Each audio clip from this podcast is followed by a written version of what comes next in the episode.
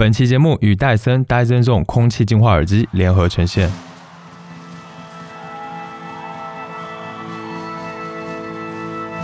所以暂时将你眼睛闭了起来。built. Well, baby, they tumbling down. They didn't even put up a fight. They didn't even make.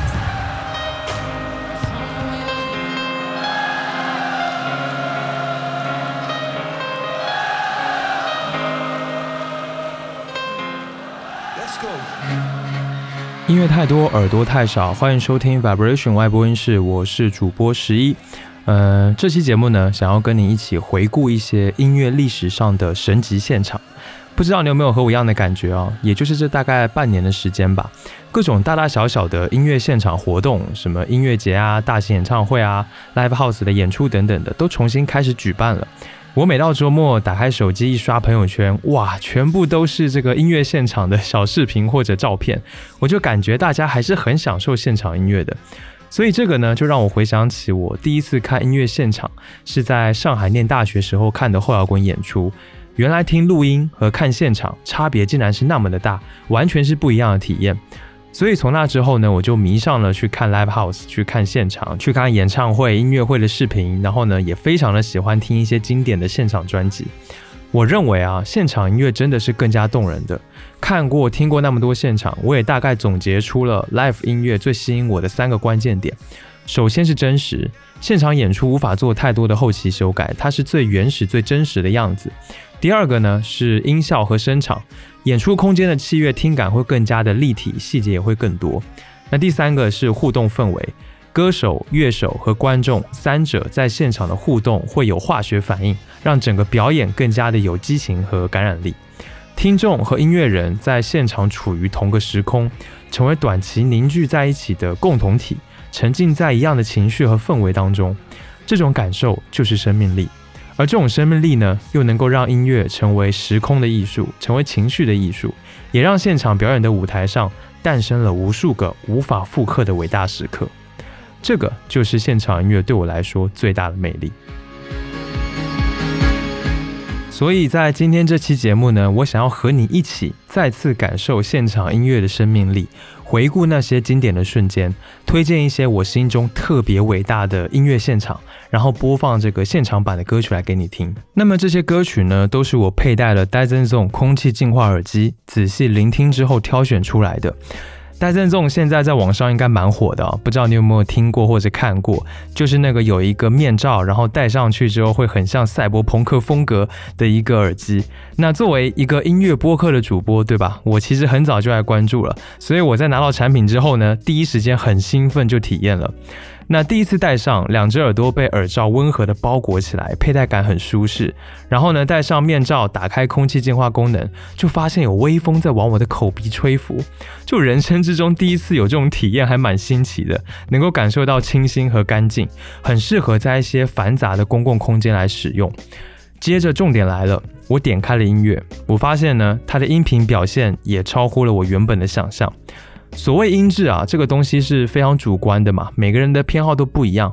我自己呢，其实是不太喜欢有太明显风格化的调音或者声音渲染的耳机，因为这种耳机呢，极有可能会改变作品本来的样子。那音乐人他原本所想要传递的信息，可能就会减少或者变化。这是一个理念问题。对我来说呢，听音乐就是要听音乐人的表达。那么当然，音乐的音频最好是最原本的样子，这样子我才能够对作品有最真实、真切的感受和判断。而我在用 daisyzon 听歌的时候呢，最大的感受就是它真的在还原真实的声音。它使用的是四十毫米的铝磁扬声器驱动器，总谐波失真率能低至百分之零点零八，这个是一个高保真音质的水准了。而且呢，这个大小的驱动器也能够很好的定位声音方向，呃，营造声场。另外就是它的这个频响范围啊，六赫兹到两万一千赫兹，这个很广了，超过了很多我知道的高端耳机。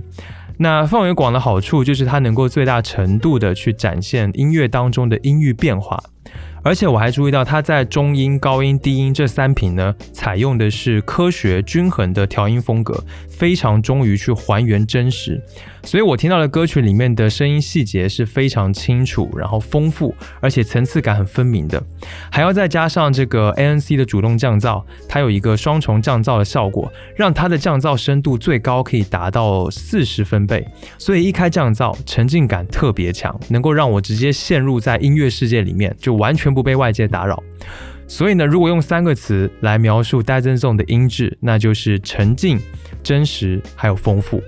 这三个特点呢，能够实现置身在音乐现场一般的这种临场感。所以在我听来，这款耳机呢是非常适合用来听现场音乐的。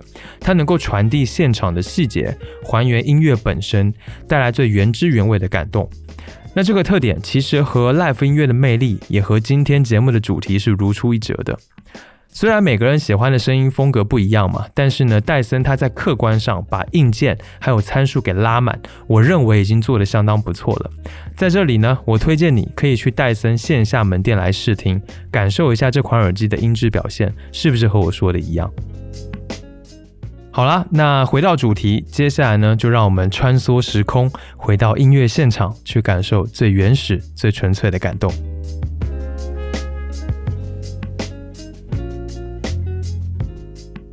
在一九八五年的时候呢，有一套被尘封了二十多年的现场录音，终于被整理成了专辑发行。但是发行的时候啊，演出者已经去世了整整二十一年之久。这位演出者就是被称为是美国灵魂乐之王的 Sam Cooke。Sam Cooke 在五六十年代的美国，那个是家喻户晓的。在一九六二年的一月，他当时签约的公司呢，决定给他录制一张现场专辑，并选择了在迈阿密的 Harlem Square Club 举办演出。我记得我第一次听完专辑之后啊，我就敢说，当时绝对是一个非常热情、非常愉快的夜晚，就简直就是一个完美的现场演出。那如果戴上一个还原力足够强的耳机，不仅能够在每一次的演奏吹奏当中听到乐手们扎实又高亢的脉动在流淌，也能够听到这个台下观众那扑面而来的热情还有狂乱。更重要的是，你还能够听到 Sam Cooke 那个媲美录音室专辑的唱功，更加富有感染力和情绪的声音表达。就是这种最直接的真实感，就是这一份录音给我的耳朵带来最棒的享受。下面让我们来听这张专辑当中最经典的歌曲之一。Having a party.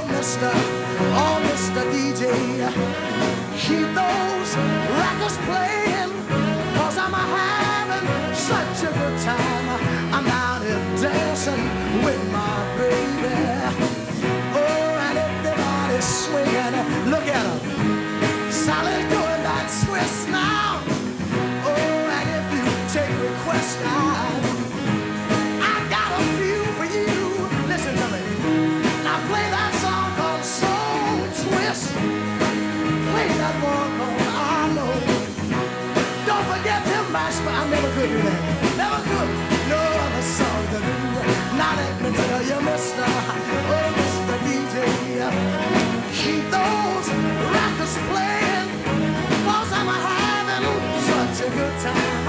I'm down here. Everybody help me sing, having a party. Everybody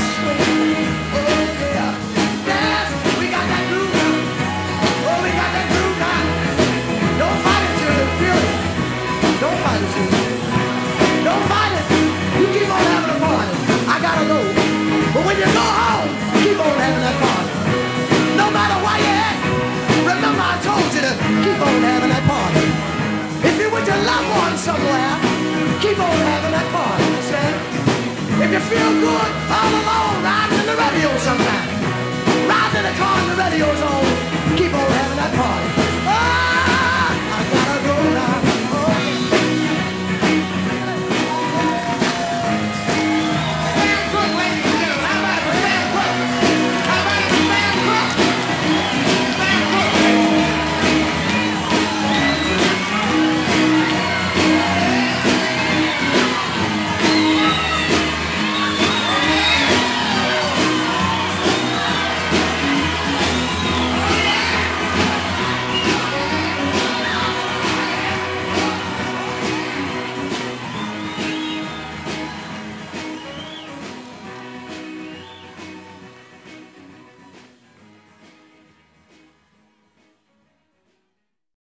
在刚才 Sam Cooke 那场演出之后一年呢，也就是一九六四年，Michael Jackson 第一次登上了舞台。当年他只有六岁。到了二十五岁，他发行了自己最成功的专辑之一《Thriller》，成为了当时世界上最受欢迎的音乐人。然后，在一九八三年的三月二十五日，他受邀参加了魔城唱片二十五周年晚会，向世界献上了足以载入史册的一场演出。我是九零后，我不知道大家是不是也跟我有过同样的场景。呃，我在很小的时候，可能是幼儿园大班或者小学一二年级吧，就经常在家里面对着电视学 Michael Jackson 那个非常标志性的舞步，就是太空步。当时在台湾好像叫做月球漫步，就也不知道为什么会在月球。呃，我相信你肯定是知道这个舞步的，因为这个舞步真的太火了。然后这个舞步呢，其实就是在刚才说的魔城唱片二十五周年晚会上，Michael Jackson 在唱 Billie Jean 的时候第一次出现的。他当时身穿特制的亮片黑色的夹克，手戴蓝银石镶嵌的高尔夫的手套，在舞台上面又唱又跳，展现了他这个无与伦比的舞蹈，还有高水准的演唱。然后呢，在歌曲进入间奏的时候，开始了一连串的舞蹈动作。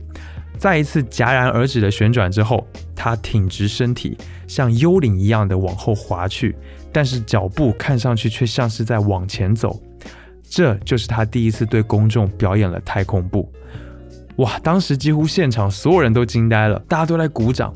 我我不知道你第一次看到的时候是什么感觉，就是我小时候啊，真的以为他就是在变魔术，然后马上就去试一下自己看能不能也也滑一下，然后不停的在想他到底是如何做到的。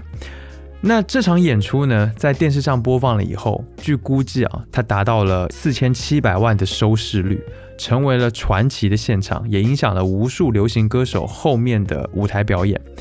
这一夜之后，全世界都知道了这个舞步，而 Michael Jackson 也攀上了巅峰。下面就让我们来看这首魔城二十五周年晚会上的 Billie Jean。呃，听完歌之后呢，希望你可以去找一下视频来看一看这一个划时代的表演。You know, th- those were good songs. I, I like those songs a lot, but especially I like the new songs.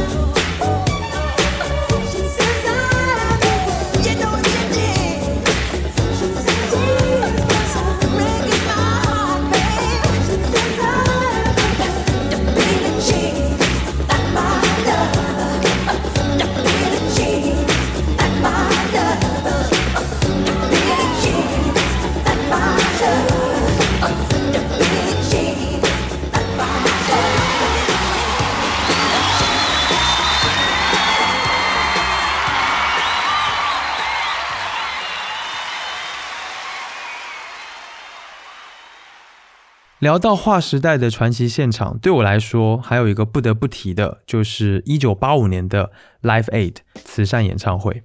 我看过无数次完整的这个演出的视频，然后每一次都会感慨，就是后悔自己，哎呀，生得太晚了，没有办法亲身经历那一天。这场演唱会呢，是近代的人类历史上第一次大规模的义演，也是第一次人们可以感受到音乐的力量是能影响世界，甚至拯救生命的。那 Live Aid 的这个演唱会的起因，其实是一九八五年，爱尔兰的摇滚歌手 Bob Geldof，他去了一趟埃塞俄比亚，然后看到了饥荒，看到了当地这个地狱般的场景。那个时候没有什么网络，也不发达，就很多人其实不知道，在地球的一角还有这样子一个正在受苦的世界。所以当时 Geldof 就决定要用摇滚乐来让全世界知道，还有很多的地方是需要大家帮助的。于是，一九八五年的七月十三号，Live Aid 拯救生命慈善演唱会在伦敦还有美国这两个地方举办了。那参加这场演唱会的全部都是巨星，而且都没有收什么任何的出场费。有 David Boyd，有麦当娜、黑色安息日，有 Bob Dylan、U2，呃，齐柏林飞艇，还有皇后乐队等等等等，还有很多的人。那这次 Live Aid 的演唱会，它全程持续了十六个小时，全世界超过十五亿人观看，当天就募集到了一点二五亿的美元。呃，我觉得 Live Aid 它其实不只是一个明星汇演的演出现场，它更是音乐史上最有社会影响力的时刻。它也表现了音乐以及所有热爱音乐的人对于这个世界的一份责任感。我印象最深的就是皇后乐队的演出的部分，当时看视频被震撼的全身都起鸡皮疙瘩了。他们呢是在六点四十分出场的，那当时刚好在落日时刻，场馆洒满了落日的余晖。而他们第一首就是《波西米亚狂想曲》，还有《Radio Gaga》，引发了七万人大合唱，成为了 Live Aid 几乎是最经典的场面。然后，当我在用 Dyson Zone 重新听这个现场的时候，我发现它能够很好的展现乐队的演奏、即兴的段落，还有音乐人的表演。我可以很明晰的听到每一个乐器发出的声音，彼此之间的紧密的配合，也能够听到台上台下在大合唱时候营造出来的非常宽广的空间感，也有主唱歌声中这个非常细微变化的细节控制。这些丰富的细节还有声场的表现，让这一首歌的现场版非常的有魅力。下面让我们来听听皇后乐队在 Live Aid 一九八五年演出的两首歌曲《波西米亚狂想曲》还有《Radio Gaga》。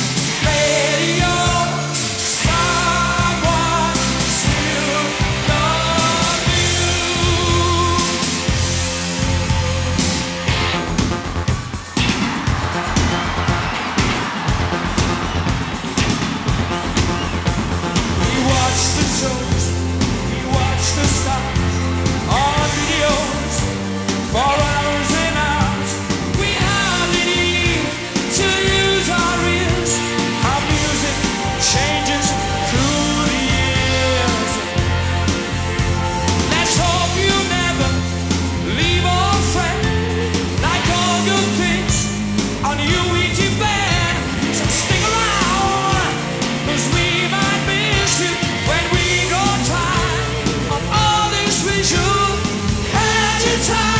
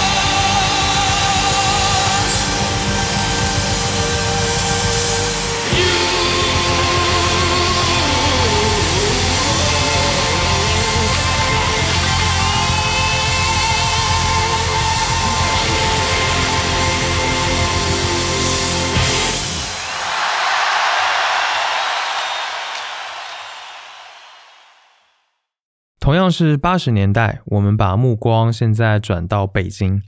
在八十年代末还有九十年代初的北京呢，有一帮年轻人啊，因为受到了这个崔健的影响，所以开始组建出了形形色色的摇滚乐队。他们无一例外都在音乐中呢，去结合中国的人文还有文化，用音乐去表达对生活最真实的感受。但是因为当时的环境还有市场，这一些乐队和作品始终没能产生太多的影响。但是有一个人，他硬是在这样的条件情况之下，搞出了魔岩唱片。他策划了唐朝乐队，签下了窦唯、何勇、张楚这些音乐人。这个人呢，就是来自滚石唱片的张培仁。他最厉害的还是策划了1994年的摇滚中国乐势力香港红磡演唱会。这场演唱会到现在呢，都还会有人在记起，然后讨论。毕竟这一场演出是直接改变了中国摇滚乐的发展进程，所以有很大的影响力。而且我觉得它还有一个意义，就是当时有很多的香港人第一次听到了来自北京的声音，才知道哦，原来大陆地区也有那么厉害的摇滚乐，而且不是舶来品，是真正结合了中国文化的音乐。当时张培仁在演出结束时候有写一些记录啊，就很好的说明这一场演出的意义。他是这么说的。在香港这个华人娱乐工业的中心里，有上万个群众同时疯狂于真实的力量。他们首次证明，来自丰厚大地母亲的文化养分，能够让人产生新的视野和想象。他们见到了久违的音乐本质，发现这是和灵魂相通的线路，因而抛开了惯有的矜持，呐喊疯狂。我记得我当时第一次看这场演出的视频的时候，也是嗨到不行。就是我很难相信，当时这一些音乐人是在拿我们的母语做摇滚。窦唯充满个性和张力的演出，张楚令人动容的表现，何勇爆炸一般的表演，简直都太好看了。我最喜欢的恐怕还是这个何勇，他邀请了他爸去上台去弹三弦，然后还有窦唯的笛子，这两个部分都是真正的东方韵味。我相信任何的第一次、第一个都有特殊的意义，然后都是非常值得纪念的。我觉得可以说，这场现场音乐它记录了一个不可能再重现的历史时刻。接下来呢，让我们在窦唯在这场演出表演的《高级动物》当中，怀念一下那个充满激情和活力、充满着才华的年代。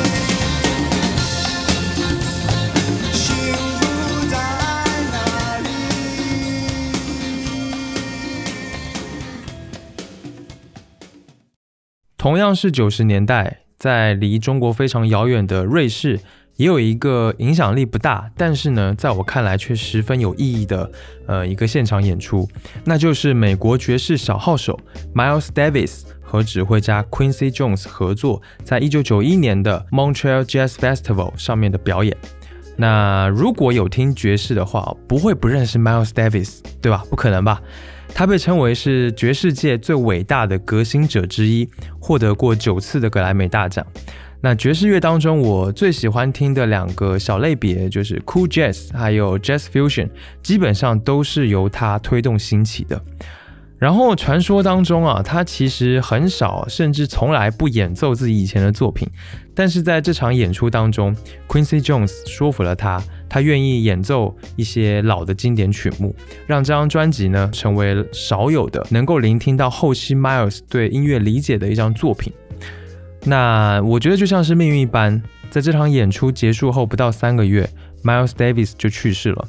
而这一场演出呢，就成为了他对过往的最后一次回望。这张专辑呢，是一部 Miles 晚年精湛技艺的职业生涯总结的作品。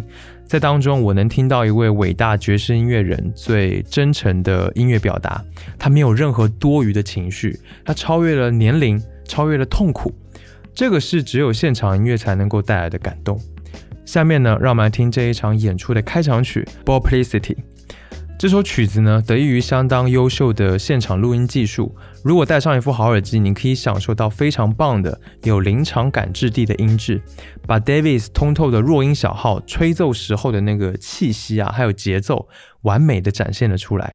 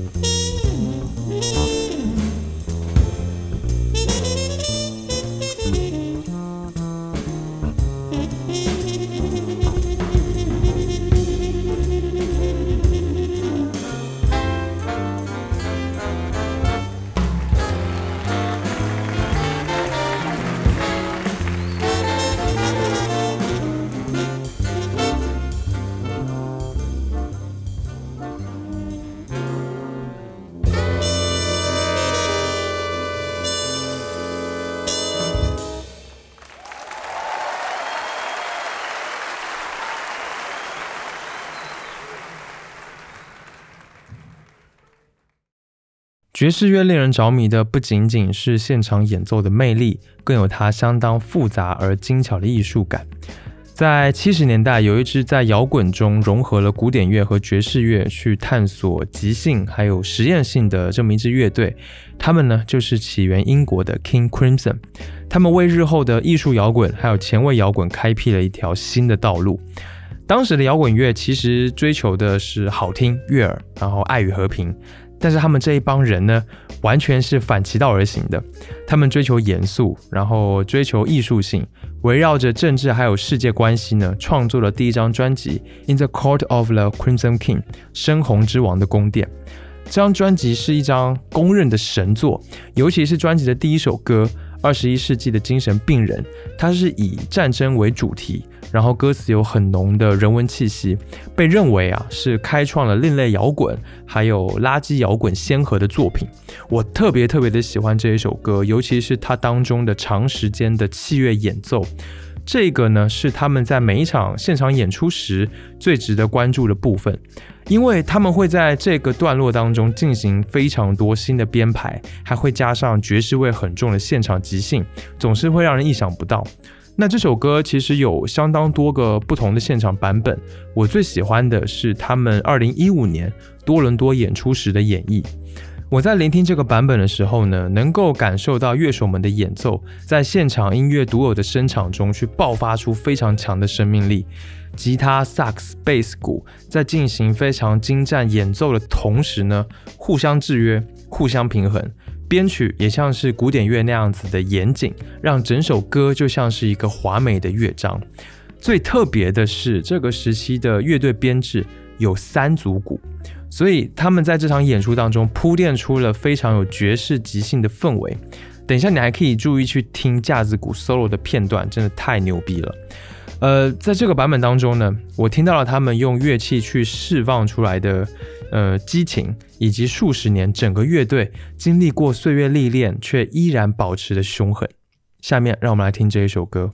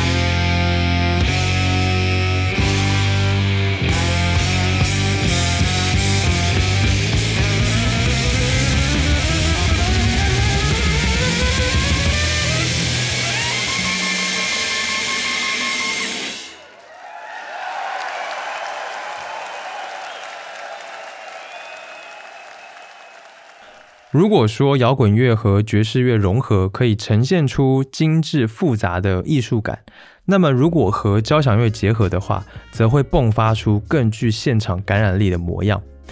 二零零八年的十一月，追名林檎在日本的奇遇超级竞技场举办了他的十周年纪念演唱会。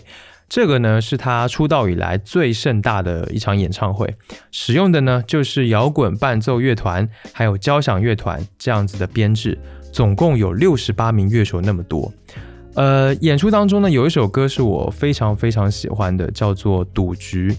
这首歌呢是二零零六年全川石花执导、图安娜主演的电影《恶女花魁》的插曲。那不知道大家有没有看过？这是一部我觉得给我留下了非常深刻印象的电影。那追美林琴呢，同时也是这一部电影的音乐监督。这个现场版本啊，因为加上了交响乐队的编曲，在我听来呢，比录音室原版的要更加精彩好听，是追美林琴那么多的现场演出当中，我认为最经典的一次表演和改编之一。嗯，摇滚乐曲它融入到一个交响乐团本身就并不是很容易的，但是在这场演出当中，你能够听到两个不同的乐团之间是相当和谐的，而且交相辉映，一起营造出了宏大华丽的氛围，传达了一种就是被逼入绝境，然后不断挣扎的感受，和这个赌局这一首歌是非常的匹配的。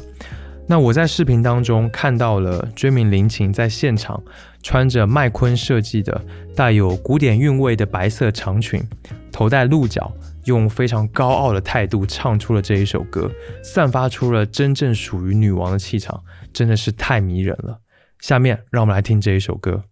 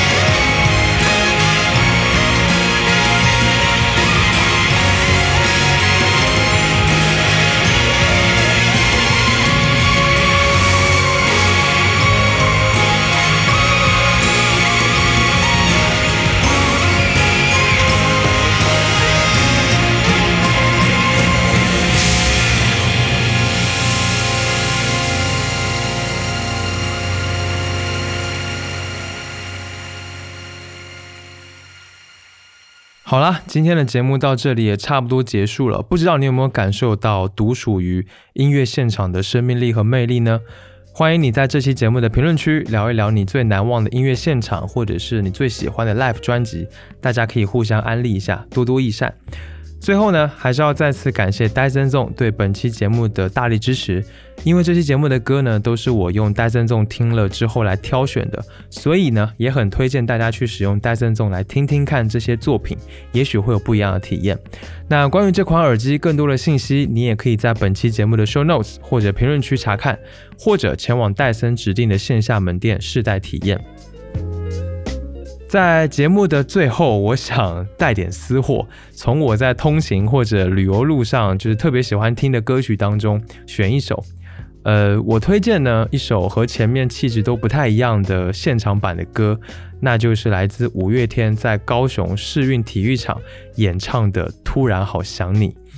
嗯，如果说前面那些神级现场啊，是展现了音乐层面上的艺术高度，或者是表演者在技艺方面无与伦比的经验，那么这一版的《突然好想你》，虽然没有什么艺术层面上的超越，甚至没有什么音乐上的改编，但是它给我最大的感动是来自于现场万人大合唱的震撼。就是所有的乐迷汇聚在同一个时空，然后一起大声的唱出自己的声音，共享情绪还有回忆，和表演者一起共创出了一个新的故事。这完全就说明了音乐的现场演出对于乐迷、对于歌迷们的意义。带上 Dyson Zone，在地铁、火车或者飞机上进入沉浸模式，即刻回归最让人感动的音乐现场吧。下面让我们来听这一首歌。期待下次见面，一起听更多好音乐。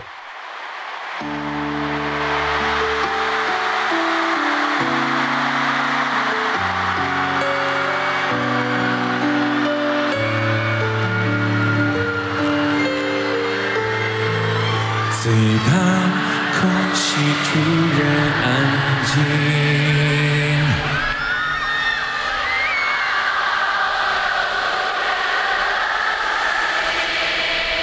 最怕回忆突然翻滚，绞痛着不平息。最怕突然听到你的消息。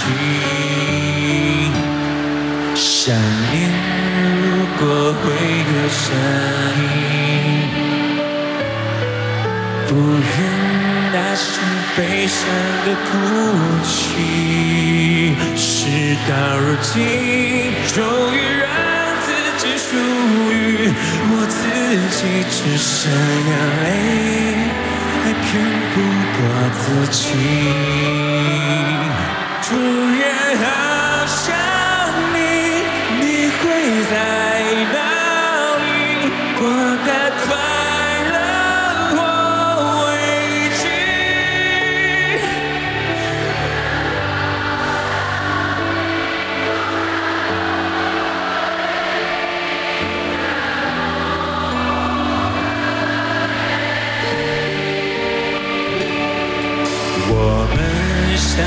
首最美丽的歌曲，